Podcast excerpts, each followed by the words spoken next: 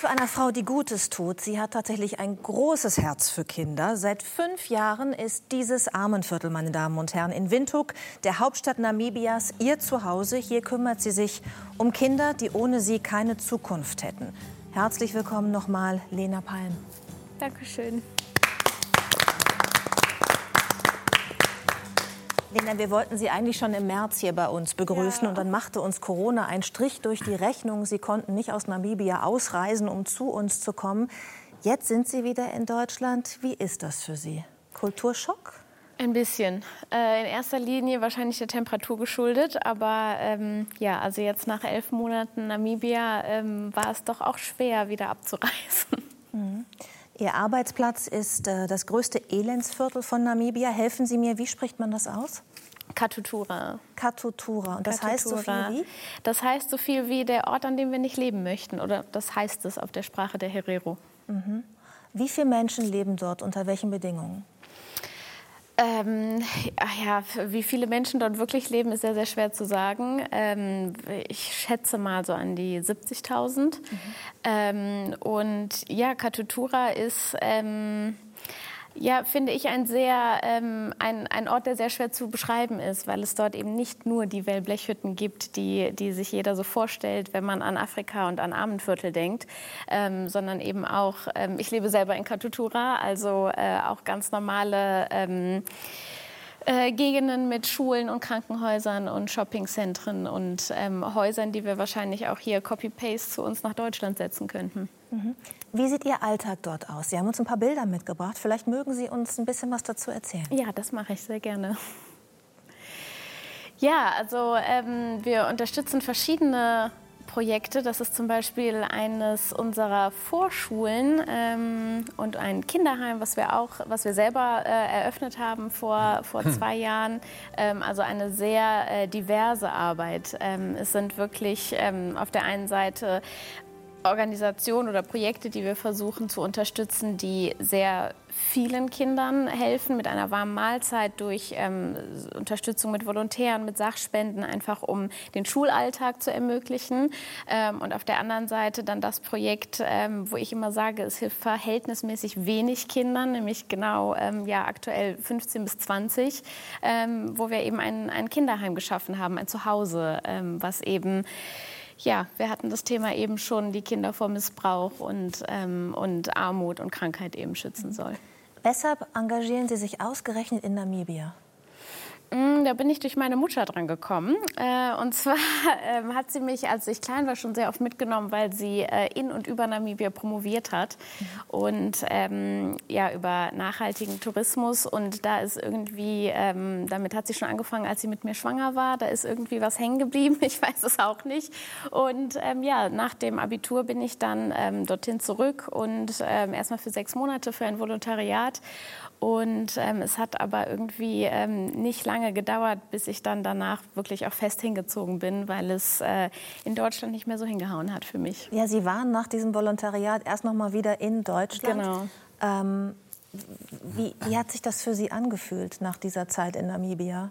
Da waren Sie ja mit Gleichaltrigen wieder zusammen und ja. haben das Leben gelebt, was halt junge Leute in Deutschland leben. Genau, ja. Also es war ähm, schwierig. Ich habe äh, einen Studienplatz in Köln bekommen, habe auch angefangen, zwei Semester dort zu studieren und hatte aber irgendwie ähm, ja, keine Ahnung, äh, saß auf heißen Kohlen und wollte irgendwie wieder los, weil ähm, ich es irgendwie nicht ähm, ausgehalten habe, einfach in meiner Wohnung in Köln zu sitzen und zu lernen und ähm, dabei äh, zuzusehen, wie Freunde irgendwie für äh, viel Geld Eintritt für irgendeinen Club zahlen und äh, für 12 Euro ein Getränk äh, äh, sich kaufen.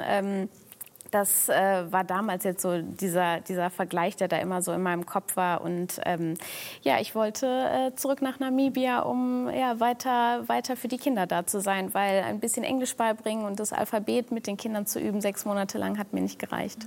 Und als Sie dann gesagt haben, ich gehe zurück und am liebsten jetzt für länger, wie hat Ihr Umfeld da reagiert?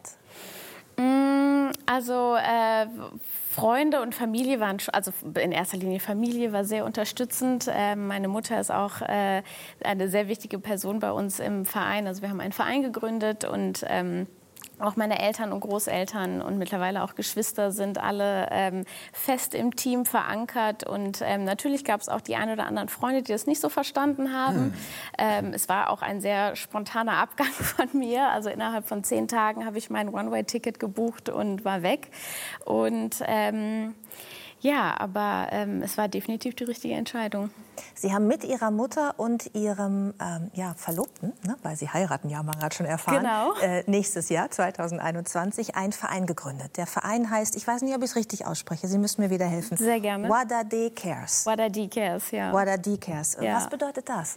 Ähm, also, Wada, also ich habe erstmal den Verein tatsächlich mit dem Bruder von meinem Verlobten gemeinsam äh, gegründet. Das ist der Sean, ein sehr guter Freund von mir aus Namibia. Und ähm, er ist auch der Erfinder dieses, dieses Wortes. Also es existiert ähm, schon in der Damara-Sprache, in seiner Muttersprache und bedeutet so viel wie It's everybody's. Es ist für jeden, jeder kann helfen, jeder ist willkommen. Und er hat aber die Schreibweise geändert, damit unser einer das auch äh, korrekt aussprechen kann. Mhm. Und dieser Verein hilft Kindern. Ein bisschen was haben Sie ja gerade schon erzählt, genau. was Sie alles machen. Welche Zukunft hätten diese Kinder denn, wenn es Ihren Verein nicht gäbe? Also was ist so die typische Biografie eines Kindes, was in diesem Viertel aufwächst? Ja, es ist ganz, ganz schwer zu sagen. Also es ist ähm, generell in Namibia einfach ein, äh, ein riesengroßes Problem äh, Armut, Missbrauch, Krankheiten. Ähm, ganz aktuell sind es wirklich bei den, gerade bei den jungen Mädchen ähm, der Missbrauch. Also jetzt letzte Woche stand wieder in der Zeitung in Windhoek, dass in den letzten acht Wochen über 120 Fälle ähm, an Kindesmissbrauch registriert wurden. Das sind nur die registrierten äh, Fälle. Also es ist ein ganz, ganz großes Problem. Und ähm, ja, wir versuchen eben mit, unser, mit unserer Arbeit nicht nur ähm, den Kindern ein Zuhause zu geben, sondern ähm, ihnen eben auch eine Zukunftsperspektive zu geben. Und all das, was ein Kind in Deutschland ähm, ja, mit, äh, äh, also zum, Auf, zum Aufwachsen eben auch braucht. Also über ein Bett und eine warme Mahlzeit eben hinaus. Ähm, Therapien, äh, Privatschulen, wenn es nötig ist ähm, oder wenn es möglich ist, auch von unserer Seite aus, eine Mama und wirklich ein ähm, ja, permanentes Zuhause und nicht nur, ähm, wie ich gerade schon sagte, ein Bett und einen, einen Teller voll Essen. Mhm. Die Vereinsgründung ist jetzt fünf Jahre her, wenn ich richtig informiert bin. Ja. Äh, wie, wie, viele Kinder können Sie heute mit einer täglichen Mahlzeit versorgen? Da haben wir auch Bilder. Ähm, also das sind, glaube ich, über 1000 in allen Projekten zusammen. Also mir ist es immer ganz wichtig zu erklären, dass natürlich nicht wir diejenigen sind, die all diese Projekte gegründet haben. Das sind ganz, ganz tolle namibische Frauen, die ähm, wirklich in ihren eigenen vier Wänden, ähm, also jetzt gerade diese Suppenküche, die dort gerade gezeigt wird, ähm, die ist bei einer, bei einer Dame im Vorgarten, ähm, die seit 20 Jahren äh, in ihrem eigenen Haus, in ihrem Vorgarten eine Vorschule betreibt, wo über 400 Kinder jeden Tag hinkommen. Mhm. Ähm, und das sind alles Partnerprojekte von uns, die wir eben identifiziert haben und ähm, ja, soweit es irgendwie möglich ist, unterstützen. Mhm.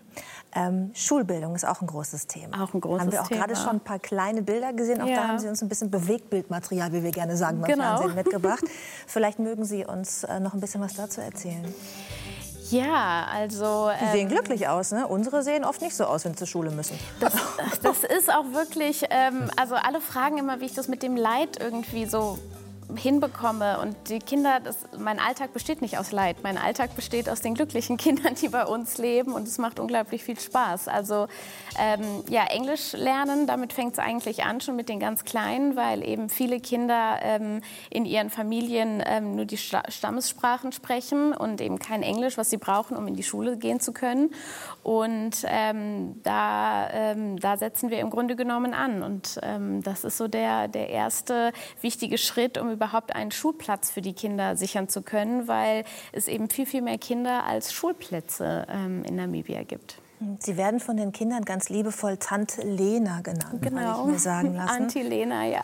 Anti-Lena, genau. Wie, wie, ist das für Sie, ähm, also ich sage jetzt mal emotional, zu wissen, dass Sie nicht jedem Kind helfen können? Sie sagten ja gerade hier auch schon, es sind nur 15 Kinder, die wir in dem Kinderheim unterbringen konnten.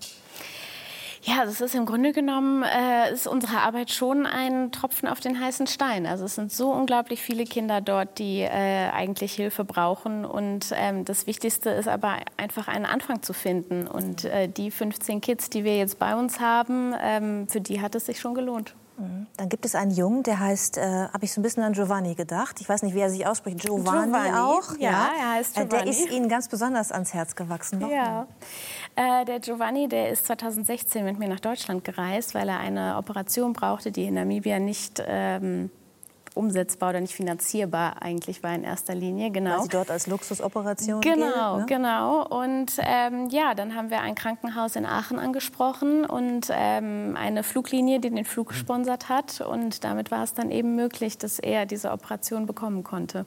Und seitdem gehört er irgendwie zur Familie. Er war dann äh, viele Wochen mit mir gemeinsam in Deutschland, hat auch Weihnachten mit äh, bei uns verbracht und kommt seitdem eigentlich jedes Jahr. Und das ging jetzt in diesem Jahr wegen Corona leider nicht, aber im nächsten Jahr darf er wieder mitkommen. Mhm. Es gibt ja viele Menschen, die sich engagieren und auch viele, die helfen. Sie haben sich jetzt für ein Leben wirklich in Namibia, in ja. diesem Elendsviertel entschieden. Warum? Also Sie leben ja wirklich Tür an Tür mit den Menschen. Ja, ähm, ich, das ist eine sehr gute Frage. Ich weiß selber nicht. Also es war ähm, irgendwie ähm, äh, habe ich natürlich auch äh, dann beruflich bin ich dann voll irgendwie mit eingestiegen. Also es wurde hm. wirklich so ein bisschen das, das Hobby zum Beruf und ähm, es macht unglaublich viel Spaß. Also wir sind ein ähm, sehr diverses Team bei uns und ähm, alle unsere Mitarbeiter sind auch sehr, sehr gute Freunde von mir und ähm, ich kann mir das überhaupt nicht mehr anders vorstellen, ähm, hier in Deutschland zu leben. Sprichst ist es gefährlich? Ja, bitte. Sprichst du nur Englisch dann auch vor Ort oder hast du mittlerweile? Ja. Ach, okay. Also ich verstehe auch Afrikaans und auch so die Basics in den Stammessprachen, aber selber sprechen ist äh, schwierig. Ich traue mich nicht. In welcher Sprache sprichst du mit deinem Mann? Englisch. Englisch. Ja. Mhm. Ja, bei ihm in der Familie wird auch in erster Linie Englisch gesprochen, also das geht ganz gut. Ist es gefährlich, dort zu leben? Ähm, ja, man denkt so da, an Brasilien, ne? an ja. die Favelas, wo man immer hört, man muss ein gepanzertes Auto haben, weil man sonst mm. irgendwie wegen der Armbanduhr an der, an der Straße erschossen werden kann und so. Wie ist das dort? Ähm, ja, also auch da gehen natürlich die Meinungen auseinander. Also ähm, vor, das ist jetzt schon etwas länger her, vor zwölf Jahren stand in einem, äh, in einem Reiseführer, dass man als Tourist, wenn man nach Katutura fahren möchte, wirklich eine bewaffnete Polizeieskorte braucht. Ähm, und ähm, da hat der Sean, ähm, mit dem ich das gemeinsam gegründet habe, auch hingeschrieben und hat es eben dagegen vorgegangen, weil er gesagt hat, das ist nicht so. Ähm, natürlich spielt ähm, äh, Kriminalität in Katutura eine Rolle, aber es ist mehr ähm, häusliche Gewalt ähm, und weniger irgendwie Raubkriminalität. Und ähm, deswegen muss ich sagen, fühle ich mich dort äh, sehr, sehr sicher, weil ich meine gesamte Straße kenne, jeden Nachbar, der irgendwie mit ein Auge drauf hat. Und ähm, die Raubüberfälle, die finden eben in der Innenstadt bei den Reichen äh, Menschen statt. Ja. Und dennoch musstet ihr gerade eine Mauer um das Kinderheim genau, bauen. Ja. Warum? Ähm, weil das äh, Grundstück von unserem Kinderheim so gelegen ist, dass es an ein ähm, Stück öffentliches Land äh, grenzt, was gerne als Abkürzung ben, äh, benutzt wird. Und ähm, ja, dann sind äh, sehr viele, es ist sehr oft im letzten Jahr im Dezember über Weihnachten vorgekommen, dass Leute ähm, bei uns auf dem Grundstück übernachtet haben, äh, so übergesprungen sind und ähm, dann den Kindern durch die Fenster ihre Bettdecken äh, aus den Betten geklaut haben. Mhm. Und ähm, ja, da mussten wir was gegen machen, weil ähm, das war dann doch für die Kids auch etwas traumatisch. Nicht ganz so traumatisch wie das, was sie vielleicht vorher schon in ihrem Leben erlebt haben, mhm. aber trotzdem nicht schön. Mhm. Jetzt gebt ihr den Kindern zu essen, ihr gebt ihnen Schulbildung, ihr gebt ihnen auch das Gefühl, eine Familie zu haben und jemanden zu haben, dem sie sich anvertrauen können äh, sicher zu sein. Aber du sagst auch, was ganz wichtig ist, ist, dass wir ihnen Selbstbewusstsein geben. Und das hat ganz viel mit dem Viertel zu tun, was du gerade beschrieben hast. Was meinst du damit? Ähm, ja, also es hat Katutura kämpft wirklich äh, sehr gegen, ähm, gegen Vorurteile. Es ist äh, im Rahmen der Apartheidspolitik entstanden und hat halt immer noch so diesen, diesen Vorurteil, dass die Menschen dort nicht leben wollen, dass sie dahin hingesiedelt wurden ähm, im Rahmen der, der Rassentrennung. Und ich meine, das sagt ja schon der Name, der Ort, an dem wir nicht leben möchten. Und ähm, für die Kinder ist es oft sehr, sehr unangenehm zu sagen, dass sie aus Katutura kommen. Ähm, also wir haben es auch schon erlebt mit Giovanni, ähm, dass wir ihn auf eine ähm, deutsche weiße in Anführungszeichen Schule schicken wollten, damit er eben das bisschen Deutsch, was er hier in Deutschland so mitbekommen hat, ähm, ähm, eben weiterführen kann. Und Ja, mir wurde dann gesagt, ich sollte doch mal für ein Informationsgespräch vorbeikommen. Und dann wurde ich gefragt, wie alt mein Sohn denn sei. Und dann habe ich eben erklärt, dass es sich dabei nicht um meinen äh, Sohn handele. Und dann hieß es, nee, also unter diesen Umständen, als ich dann erklärte, um wen es sich handelt, ähm, war dann plötzlich kein Platz mehr da. Mhm. Und ähm, das ist natürlich für die Kids sehr, sehr schwierig, weil sie einfach mit diesem, ähm, mit diesem Mindset aufwachsen. Ja, wir kommen aus Katutura und ähm, es wird sowieso schwierig für uns. Und, und das änderst ähm, du? Das versuchen wir, ähm, den äh, ja, eigentlich der gesamten Bevölkerung Namibias irgendwie mit auf den Weg zu geben, dass es eben nicht mehr so ist, dass wir nicht mehr in der Apartheid leben und ähm, dass ähm, auch die Kids, die aus Katutura kommen, sehr, sehr stolz darauf sein können. Mhm. Jetzt stehen 2021 ähm, große Umbrüche in deinem Leben an. Ja. Äh, die Hochzeit, über die wir schon gesprochen haben. Und du hast mich im Vorfeld gebeten, dass wir ein Foto von deinem Mann zeigen. Genau. Und zwar nicht, weil du deinen Mann zeigen Nein, möchtest, sondern weil du gar nicht. schöne Foto zeigen möchtest. Genau. Denn das Foto hat wer gemacht? Mein Lieblingsfotograf, das ist mein kleiner Cousin, der wird heute 18. Und der hat dieses Foto gemacht, als er sechs Monate äh, bei mir in Namibia war und dort einen kleinen äh, äh, Schüleraustausch gemacht hat.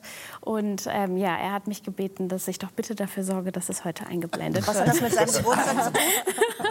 hat doch auch Geburtstag, ne? Ja, er hat heute Geburtstag, genau. Und äh, das äh, ja, war jetzt mein Geburtstagsgeschenk an ihn, weil er nämlich eine Fotografenkarriere äh, anstrebt. Wunderbar. Ich kann, also ich habe irgendwie das Gefühl, egal wo du hilfst, äh, also jedem, dem du helfen versuche kannst. mein Bestes. Aber ich finde das ganz toll, was Sie da Dankeschön. machen. Danke. Also, ich habe die Situation in Afrika in vielen Ländern gesehen und ich finde, dass Sie das machen, dass Sie das auch riskieren und das, was Sie vorhin gesagt haben, das kaufe ich Ihnen so nicht ab. Das ist gefährlich und dass Sie das machen, finde ich ganz toll. Also absolut Dankeschön. Danke. Und wenn man weitere Informationen haben möchte, liebe Zuschauerinnen und liebe Zuschauer, falls Sie helfen möchten, auf unseren Social-Media-Seiten von 3 nach 9 stellen wir gerne den Kontakt her. Lena Palm, vielen Dank Dankeschön. für den Besuch.